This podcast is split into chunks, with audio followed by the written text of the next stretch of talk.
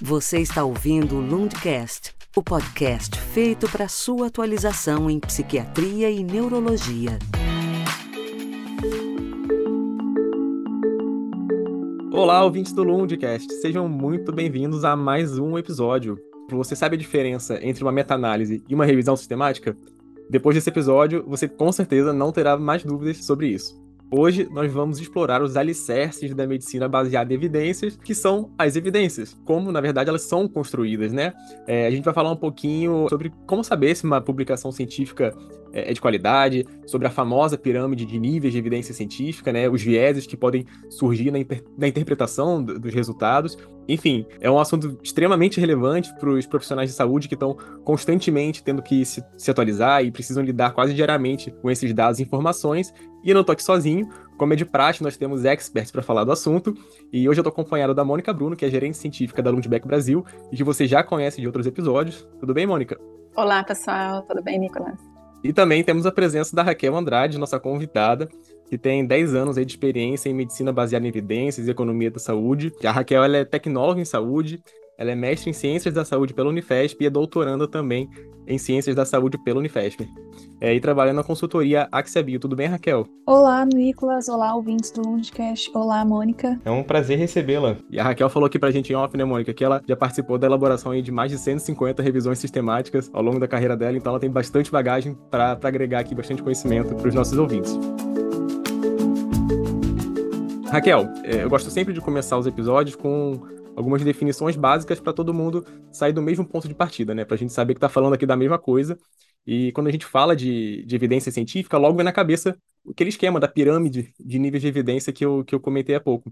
É, você pode só repassar aqui para a gente, então, quais são os níveis dessa pirâmide, como é que funciona isso e o que, que significam, né, de fato, esses níveis é, de evidência científica? Perfeito. Uhum. Obrigada pela introdução, Nicolas. A respeito da pirâmide de evidência, a gente tem, uh, ela é, é uma forma de escalar os diferentes tipos de uh, estudos clínicos, tá? Uh, a base dessa pirâmide de, de nível de evidência Uh, está a opinião de experts, estudos em animais, estudos in vitro. Acima dela, temos estudos de relato de caso e séries de casos. Esses essas duas bases da pirâmide, né, esses dois níveis da, de, inferiores da pirâmide, eles são utilizados muito no embasamento da, de informações científicas, tá? Eles não são estudos clínicos propriamente ditos, porque ele não tem uma validade estatística envolvida, não foi estudado com um volume grande de pacientes, tá? Então, os estudos clínicos propriamente ditos começam a partir do uh, terceiro nível, de, do terceiro nível da pirâmide no nível de evidência, que são estudos de caso controle, seguidos de estudos de coorte, acima deles, estudos clínicos randomizados e no topo, revisões sistemáticas. Uh, do ponto de vista dos estudos caso-controle, uh, ele é um estudo basicamente que compara pacientes com uma determinada condição de saúde em relação a pacientes que não têm aquela determinada condição de saúde. O estudo de coorte, ele, o paciente, ele tem uma determinada condição de saúde, ele recebe um determinado tratamento e eles são acompanhados ao longo de um determinado tempo, uh, pode ser retrospectivamente, você pegando esses pacientes numa base de dados, ou prospectivamente, você uh, começando o estudo hoje e acompanhando ao longo de alguns meses, anos, etc. E, uh, e você, ele pode ser comparativo ou não. Você pode comparar com o paciente que recebeu um ou outro medicamento ou comparar com o paciente que não tem aquela determinada doença. Tanto o estudo caso-controle quanto o estudo coorte, ele tem uma qualidade metodológica inferior a estudos clínicos randomizados controlados. Por quê? Porque o estudo clínico randomizado controlado, ele tem toda uma metodologia muito bem estabelecida, uh, em que uh, os pacientes que são incluídos no estudo, eles são randomizados, uh, tem todas uma, uma forma controlada de você randomizar para você não enviesar, não escolher qual paciente que vai receber um determinado tratamento, qual paciente que vai receber outro tratamento. Então, uh, isso é feito de uma forma extremamente rigorosa, tá? Uh, tem toda uma metodologia envolvida, tem metodologia envolvida sobre a questão da seleção de quantos pacientes são incluídos, uh, os critérios de inclusão são extremamente mais restritos em relação aos, aos estudos anteriores, que não são tão restritos. Então, o estudo clínico randomizado controlado, ele é, dentro dos estudos clínicos, é o que tem maior validade para você concluir se um determinado medicamento, a determinada tecnologia em saúde uh, é eficaz, é segura ou não para a população. Tá? Os estudos de coorte, estudos caso-controle, eles são muito usados no, no, após a aprovação Anvisa, a FDA, né? Como foi comentado em outros podcasts. É o episódio 9, Raquel, se não me engano, é Evidências de Mundo Real e Farmacoeconomia, que a gente recebeu ah. a Gabriela Thanos aqui, ela deu uma aula também nessa linha. Foi muito legal o episódio e fica aqui a recomendação de a recomendação para vocês ouvirem também. Certo, obrigada, Nicolas, por lembrar. E no topo, o topo de, da, da pirâmide eh, são as revisões sistemáticas. Só que revisões sistemáticas aí abre uma janela imensa, porque tem revisões sistemáticas de estudos caso controle, tem revisões sistemáticas de estudo de coorte e tem revisões sistemáticas de estudos clínicos randomizados e tem revisões sistemáticas que juntam todos os estudos juntos, que acaba colocando diversas qualidades de estudos misturados. Então é importante que a gente saiba quando a gente pega uma revisão sistemática entender o que que ele está avaliando quais são os estudos que eles estão incluindo e se ela seguiu ou não seguiu um determinado rigor né? Porque para você elaborar uma revisão sistemática, você tem todo um checklist, existem determinados manuais que você precisa seguir para que a, a sua revisão sistemática seja de uma boa qualidade e que aquele resultado seja realmente representativo para a evidência atual da determinada tecnologia em que você está estudando. E Raquel, é, quando você, então a gente pode assumir que a revisão sistemática ela está no topo da pirâmide desde que siga, que sejam seguidas essas regras pré-estabelecidas. Exatamente, exatamente, Mônica. Porque existe um outro tipo de revisão que a gente chama de revisões narrativas. O que, que são essas revisões narrativas? São revisões que não são feitas de forma sistemática. O próprio nome revisão sistemática é porque tem todo um método sistemático para você seguir para poder fazer essa seleção, que é você ir tem bases, tem bases de dados específicas para você consultar, para você coletar esses estudos. As bases de dados mais comuns, né, que, é, que são mais importantes para a gente consultar, são a PubMed, a Embase e a Cochrane Library. Essas três bases de dados são de extrema importância, né? É, só um parênteses, por exemplo, quando a gente vai discutir junto à Conitec, junto à ANS, né, a, a incorporação de tecnologias em saúde no sistema de saúde, saúde, é necessário pelo menos que você faça a coleta das evidências nessas três bases de dados, para você poder começar algum tipo de conversa com eles, tá?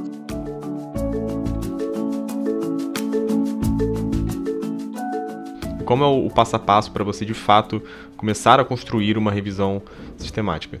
Você seleciona os artigos dessas bases de dados, você avalia, são dois revisores que têm que avaliar esses artigos para poder ver se preenche ou não os critérios de inclusão. E aí, voltando um passinho antes, tá? Quando você decide, eu vou começar a fazer uma revisão sistemática, primeiro você precisa ter uma pergunta clínica, né? Você precisa ter um questionamento uh, ah, para entender determinada droga é melhor ou melhor do que é, a droga A é melhor do que a droga B, uh, é mais segura, é mais eficaz, é, quais são a que, a questões de segurança relacionadas. Então você precisa entender exatamente o que, que você está estudando de uma forma focada tá? De uma forma objetiva, e em cima dessa sua pergunta clínica, você vai ter critério de inclusão, de não inclusão, né? Quais são os estudos que você quer olhar, quais são os estudos que você não quer olhar. E aí, uh, essa seleção ela é feita de uma forma sistemática por dois revisores, como já comentei, e após a seleção, você faz a, a, análise desses dados, né? E aí, uh, a revisão não sistemática, o que, que acontece? Ela não, é, é, não segue esses passos, ela não, não faz é, é essa forma sistemática. Ah, normalmente é, é se coletado um ou dois estudos, talvez, de um. É que, como não é sistemática, cada pessoa faria de uma determinada forma, né? Então, uh, só citando um exemplo, a, pessoa, ao invés de fazer toda a seleção nas três bases de dados, olharia, por exemplo, só a base de dados PubMed e seria um revisor único, em que ele selecione, selecionaria apenas os estudos que é, respondem, é, é, que favorecem o, o que, que ele quer dizer né, que favorece o resultado que ele quer dizer.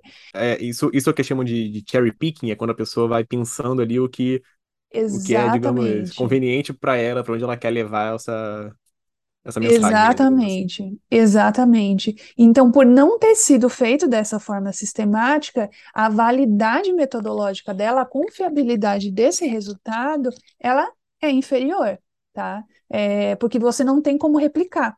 Porque o, a, qual que é a importância, o que, a, do ponto de vista da ciência, né? O que, que é importante do, de experimentos em ciência no geral é que eles sejam replicáveis.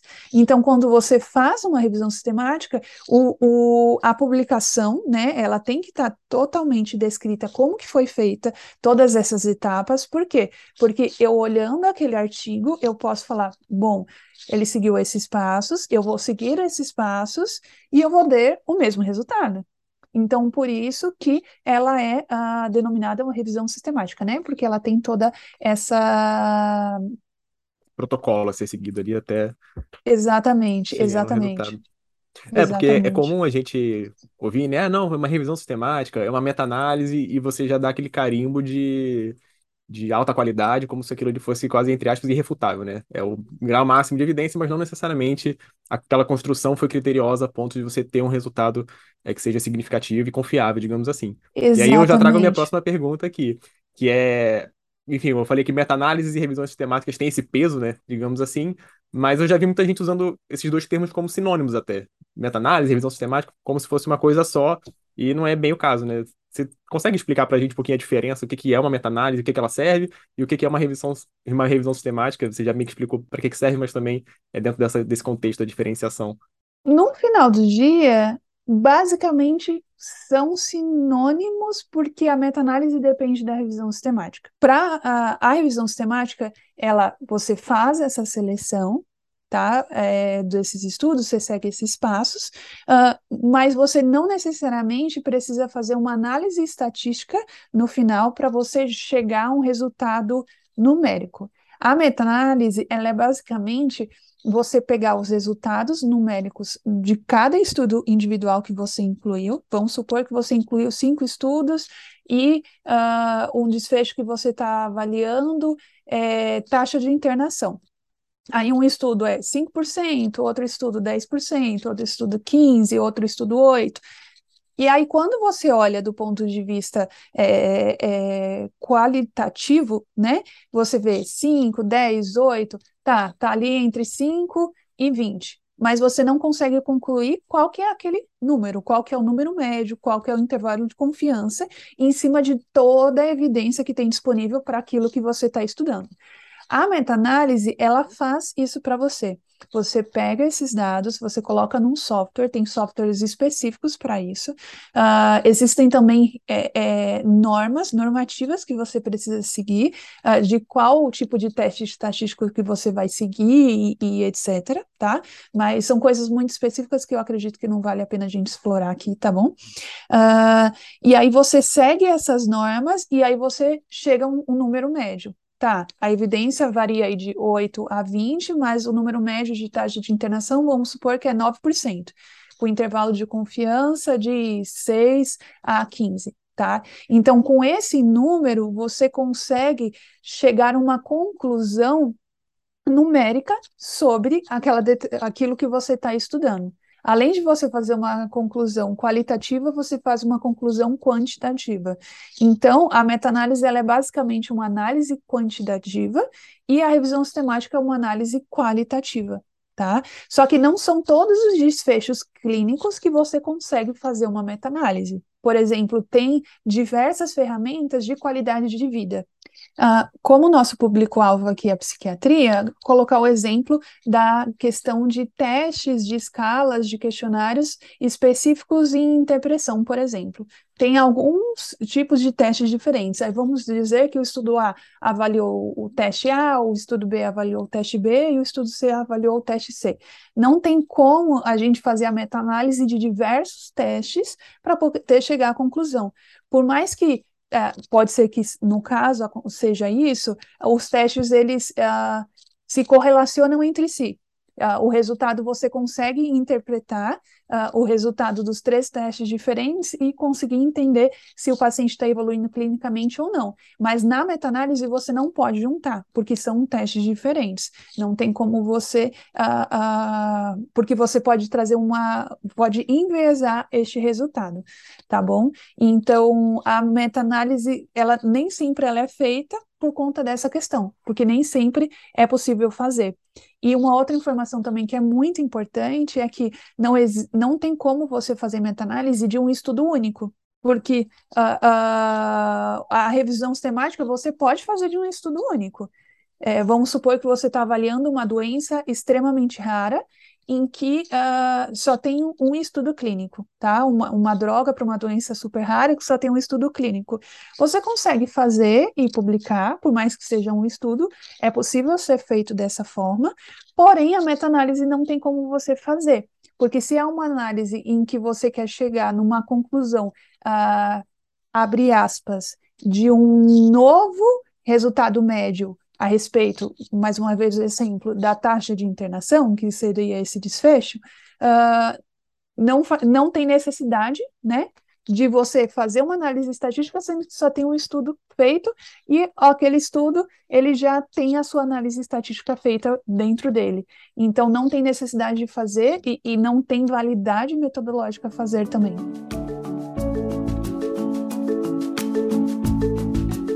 Perfeito. Então, Raquel, eu posso resumir que sempre quando eu faço uma meta-análise, eu já fiz uma revisão sistemática antes, mas não necessariamente uma revisão sistemática leva a uma meta-análise. Aí vai depender Exatamente. de cada. Exatamente. Então, é, a, o comentário inicial do Nicolas sobre eles serem sinônimos Sim e não, e que depende do ponto de vista. Porque se você fez uma meta-análise, com certeza você fez uma revisão sistemática. Mas uh, uma revisão sistemática não necessariamente tem uma meta-análise. Perfeito. E Raquel, você falou, você falou em algum momento sobre a, sua pergunta, né, clínica, o que, você está querendo responder. Eu imagino o quanto que isso, de fato, muda o caminho que você vai seguir ali, né, na, na escolha da sua metodologia, de que tipo de estudo você vai fazer, e trazendo de volta para a pirâmide de evidências, assim. É, é, claro que nem tudo vai ter um, um, uma quantidade de estudos num volume suficiente, de repente, para você fazer uma meta-análise. Enfim, é qual, a qual propósito servem os diferentes níveis de evidência, assim, né? Porque imagino que eles sejam complementares, assim, eles não necessariamente têm um melhor do que o outro, porque depende do contexto que ele está inserido ali. Como é que funciona, mais ou menos, assim, quando que um, um estudo funciona bem para um caso, quando que não funciona para o outro? De forma geral, os estudos que avaliam eficácia são estudos clínicos randomizados controlados, tá? Só que quando a gente fala de doenças raras, doenças extremamente raras, em que tem uma epidemiologia muito, muito, muito, muito, muito, muito pequena, é muito complicado você conseguir fazer um estudo randomizado controlado. Inclusive, de alguns aspectos, é até um pouco antiético. Vamos supor que é uma doença extremamente rara, em que o paciente ele tem uma probabilidade de vir a óbito em um intervalo de tempo muito curto, e aquele medicamento é a última esperança dele, e etc. Então, uh, fica complicado você não dar nenhum medicamento, não fazer nenhuma intervenção de uma doença que é tão agravante em que aquele medicamento pode ser o último, é, é, a última chance desse paciente sobreviver.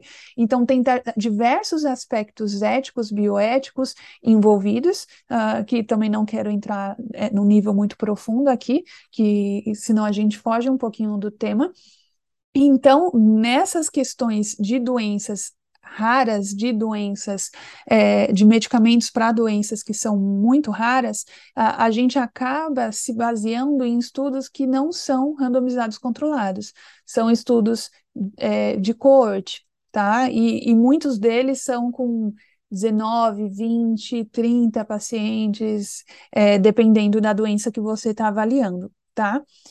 Agora, voltando para doenças que são é, prevalentes, estudos que são caso controle, estudos corte, eles são muito interessantes para você avaliar a questão de adesão, que são os estudos de vida real, são a questões de adesão ao tratamento, é, desfechos que ficam difíceis de você mensurar num ambiente controlado, né? A Gabi Thanos até comentou isso no, no outro podcast dela. Esses desfechos no ambiente controlado você tem muita dificuldade de mensurar, tá? Que no ambiente controlado o paciente ele tem dia, tem hora para passar na consulta, se não passar, ele é excluído do estudo, é, é tudo feito de uma forma muito controlada. O resultado de eficácia é o máximo de potencial de eficácia que o medicamento ele tem. Só que do ponto de vista de adesão, fica complicado de você mensurar. E talvez até alguns aspectos de segurança também. Então, esses estudos para a questão de segurança, para a questão de adesão, eles são muito utilizados muito utilizados. Pensando até mais na base da pirâmide, né? Entre aspas, pensando em doenças extremamente raras que têm uma incidência super pequena, às vezes até um relato de caso, alguma coisa que seja mais, né, com um nível de evidência um pouco menor, mas que, que às vezes serve como um pontapé inicial. É a evidência que você tem, né? É o que você tem para trabalhar naquele momento. De repente é o, é o que você tem para gerar uma hipótese, para que vai gerar uma pesquisa mais aprofundada lá na frente. E é, foi bem o que a gente ouviu no episódio 9 com a Gabi também, né? São, são dados complementares aí, que cada um serve na sua função.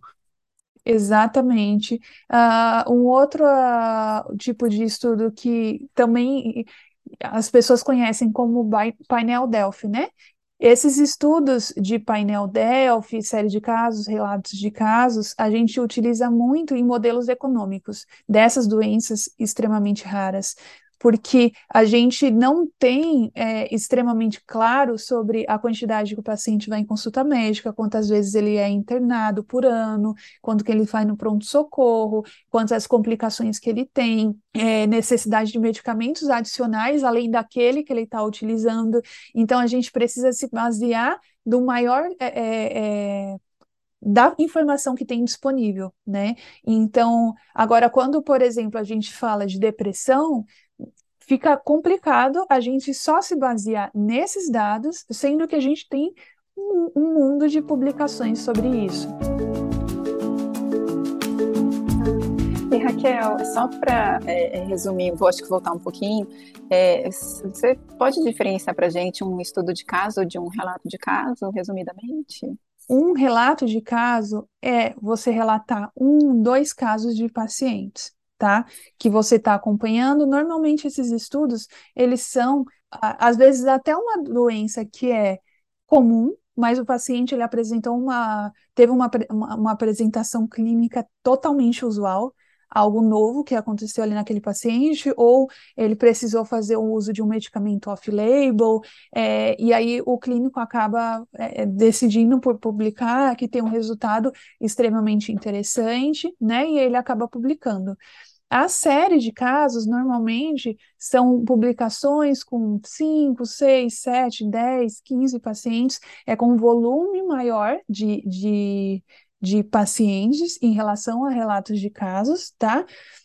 mas também ele apresenta os dados, os dois, os dois tipos de estudos, eles apresentam os resultados individuais de cada paciente, porque a ideia é realmente mostrar o, o resultado paciente por paciente, diferente de um estudo clínico em que ele avalia a média, o resultado de eficácia média de toda a coorte, o resultado de segurança média de toda a coorte.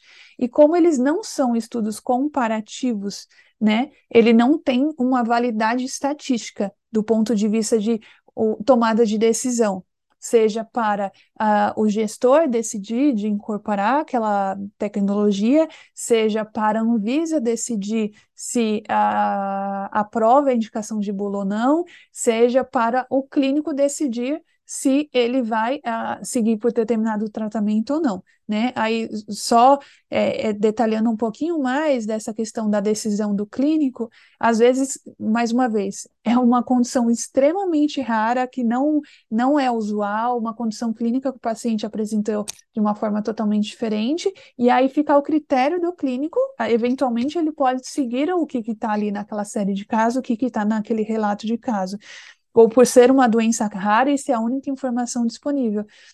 Mas, uh, do ponto de vista de validade estatística, ela é reduzida, tá? Não tem como que a gente ter uma validade estatística, até mesmo em relação ao estudo caso-controle. Raquel, você falou um pouquinho, né, da, da construção das revisões sistemáticas, voltando um pouco, e aí a gente tem aí, digamos assim, dois, dois pontos importantes, que é tanto é, a qualidade da sua revisão sistemática que você está fazendo em termos metodológicos, né? Se você está seguindo realmente é, todo aquele checklist para montar, para ter uma revisão sistemática sólida, bem como a qualidade dos estudos que você está de fato trazendo para seu para sua revisão, né? E aí, enfim, tem critérios de inclusão, de exclusão. E, mas assim, mesmo que você realmente selecione ali os seus critérios, esteja tudo certinho no checklist, é, os estudos que você seleciona tão, tão legais, tão ok, passam pela, pelo, pelos, pelos critérios de qualidade, de inclusão, é, ainda assim pode existir algum viés entre estudos que, que enfim, possam afetar o resultado final, sei lá, é, populações diferentes que, que trazem resultados diferentes, ou, enfim, existe isso, assim, é alguma coisa que vocês precisam prestar atenção além para garantir que não vai ter nenhum viés, ou que seja no mínimo considerado ali e, na hora de entregar esses resultados? Uh, uma coisa que pode eventualmente acontecer a população asiática tem uma metabolização diferenciada, né? Ela tem um pouco, é um pouco diferente a metabolização para alguns fármacos e etc. Então, uh, vamos supor que a droga que você está estudando, ele Uh, na, você inclui um estudo específico na população asiática que deu um resultado totalmente diferente de todos os outros estudos. Então, esse, esse estudo especificamente pode trazer um viés extremamente alto. Uma outra coisa, uh, vamos supor que é um, uma, uma, doença que você está avaliando que afeta tanto a população masculina quanto feminina. Mas o medicamento que você está avaliando, vamos supor que, por N questões, é melhor para mulher do que para homem. Só que aí você incluiu no estu é, é, diversos estudos em que cada estudo tem uma quantidade de mulher e de homem diferente.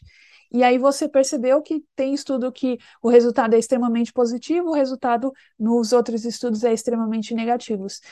Esses fatores de idade, peso, sexo, estadio da doença, nível de, de, de gravidade da doença no momento que foi incluído nos estudos, esses fatores, eles são importantes de serem avaliados de uma forma um tanto quanto detalhada nesses diferentes tipos de estudos, por quê?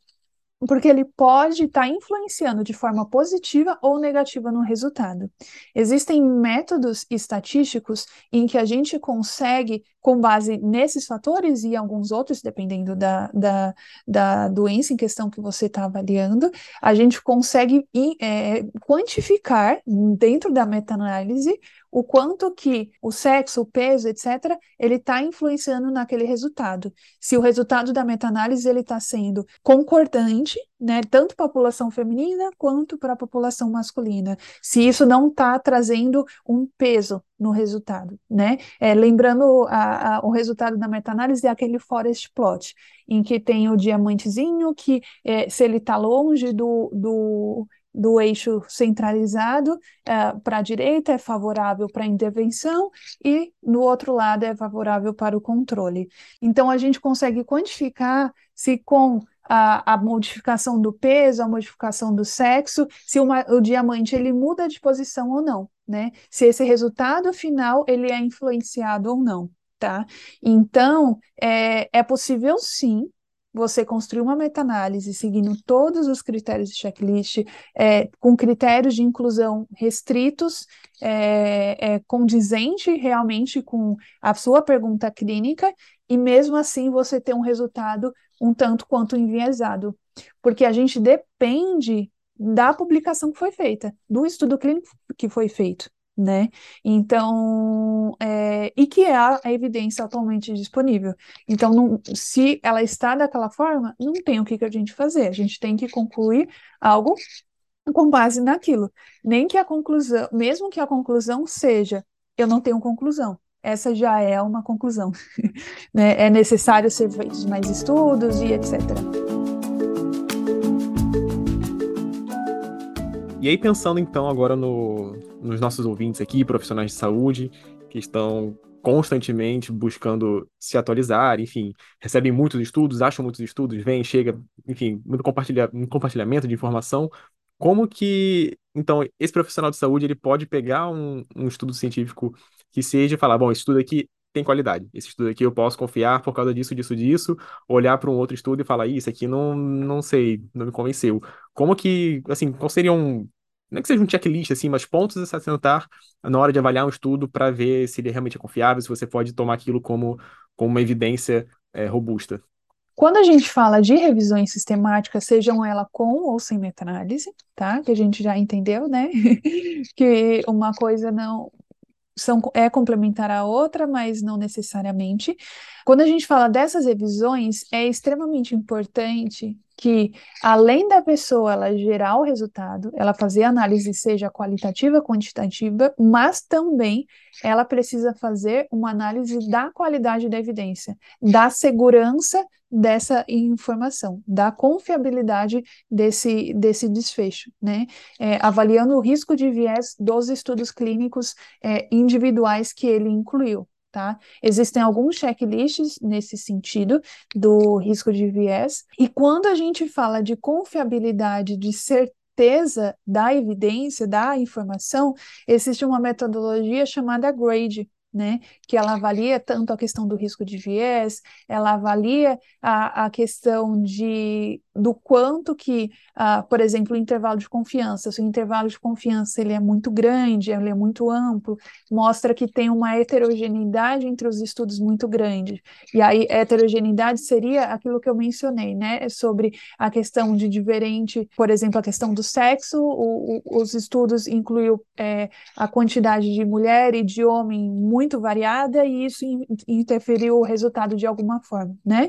Então, ele leva em consideração todos esses parâmetros para poder de, de, é, nos dar uma resposta de, olha, o resultado mostra que a droga X ela é eficaz, ela é segura e a gente pode ter confiança nessa informação. A gente pode ter confiança nesse dado.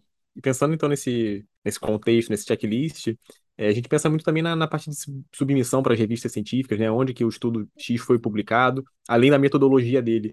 É, existe alguma relação, assim, é possível uma grande revista publicar um estudo que talvez não seja tão, tão legal, assim, não esteja tão, tão bem construído, ou vice-versa, assim, você tem um ótimo estudo, de repente, numa revista que não é, não é tão conhecida. É, como é que funciona esse processo de submissão, de revisão por pares? Como é que, como é que isso se dá na prática? É importante, nesse processo de submissão, que a gente compreenda se a, a revista, né, é, eu como é, como cientista, né? É importante eu entender, ah, eu quero submeter o meu artigo. Eu vou verificar uma revista que ela seja expert no assunto, né? Ela, ela, ela compreenda a condição clínica que eu estou avaliando, mas também que ela entenda, ah, por exemplo, o que, que é uma revisão sistemática, né? É, o que, que que, quais são os itens que uma revisão sistemática precisa compreender. Então, a gente precisa avaliar se dentro do escopo daquela revista, né, é, se ela in, é, dentro do escopo, se ela inclui revisão sistemática, né? Então, se ela inclui as pessoas que vão fazer revis a revisão por trás, elas sabem uh, todos esses checklists, todos esses manuais, né? Então, uh, do ponto de vista de segurança em relação à qualidade do estudo, a gente consegue ter, né? Só que não necessariamente porque o artigo está publicado numa revista significa que ele é bom. Né? Não, não, a gente não consegue ter confiança nisso. E, inclusive, às vezes acontece ter revisões, meta-análises que não estão nem publicados em artigo.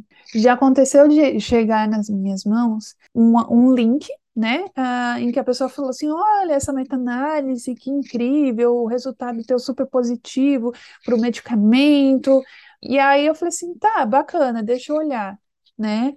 O link não, não era relacionado a revistas, nenhuma revista científica, era simplesmente um link na internet.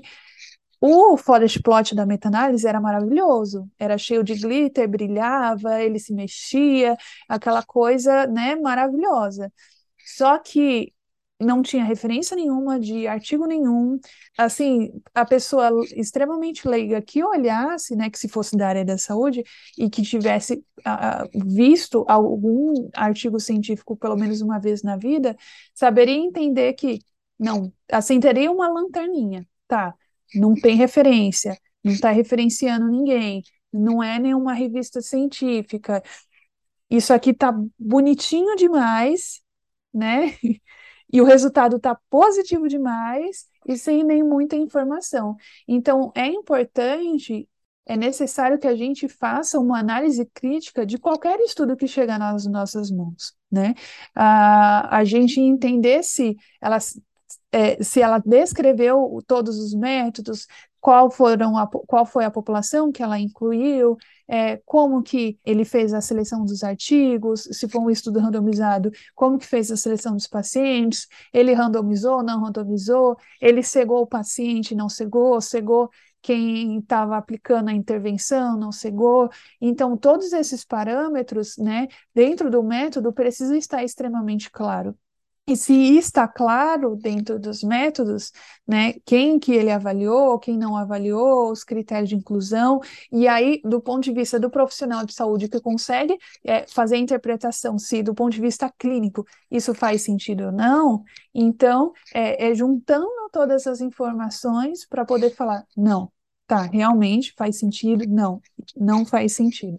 Né? E, e é extremamente importante que a gente crie essa capacidade de fazer uma avaliação crítica sobre a evidência que a gente está avaliando. Em relação a essa parte de, da avaliação, né, é, assim, olhando um pouco para os estudos é, clínicos, né, que são patrocinados, de entender, né, acho que a Raquel acho que pode falar um pouco mais, porque ela não é da indústria farmacêutica, é, essa avaliação é imparcial, né, essa avaliação é, de pares, né, é, para as publicações nas revistas, né, acho que é importante a gente é, colocar esse aspecto também. Do ponto de vista de financiamento da indústria, uh, a gente entende que se a indústria não financiar, quem é que vai pagar o estudo para poder ele ser feito? Não, não tem como, né? É necessário que no, no processo de desenvolvimento de novos fármacos, de novas tecnologias em saúde, que a indústria farmacêutica esteja à, à frente disso, é, na, na fase de descoberta, junto com universidades e etc.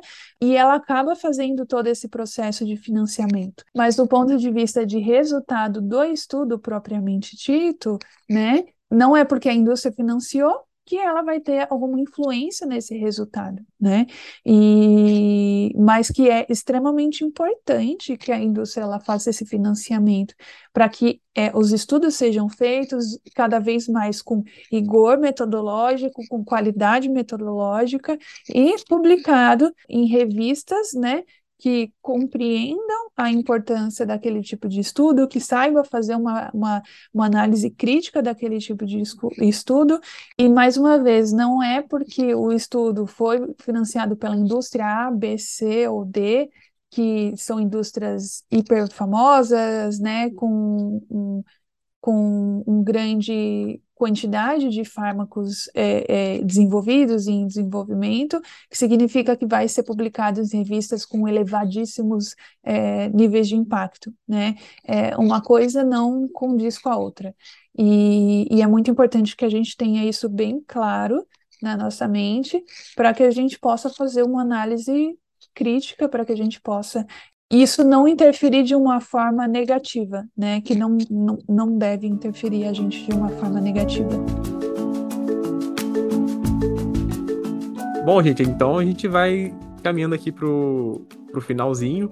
É, mas antes de terminar, como, como de costume, eu vou chamar aqui o quadro Sinapse, Conexões para Saber Mais, e peço para a Raquel, nossa convidada, é, indicar alguma, alguma leitura complementar, algum material complementar ao tema desse episódio aqui para o nosso ouvinte ouvir e se aprofundar por conta própria. Raquel, você tem alguma indicação para gente? Certo. No site do Rebrates, né, é, existem alguns diversos manuais sobre elaboração e análise de revisões sistemáticas, seja de estudos randomizados, de estudos é, é, de coorte, em que lá está explicado todos os checklists, todas as ferramentas envolvidas nesse processo, todas as etapas, né, para quem tiver curiosidade, vale a pena. Perfeito, excelente. Mais um episódio riquíssimo aqui em, em conhecimento para o nosso ouvinte. E lembrando que todos os links, tudo que a gente comentou aqui na, ao longo do episódio, inclusive o Sinapse, estarão aqui na descrição do episódio. Lembrando também que o Lundcast é um oferecimento da Progressive Mind Brasil, nosso portal é, de educação médica continuada. O link está aqui na descrição também para você conhecer. Obrigado por ouvir mais um episódio e até a próxima. Tchau, Raquel. Tchau, Nicolas. Muito obrigada pela aula, Raquel. Obrigada, eu agradeço o convite. Tchau, tchau, Mônica. Tchau, Nicolas. Tchau, ouvintes do Lundcast. Foi um prazer.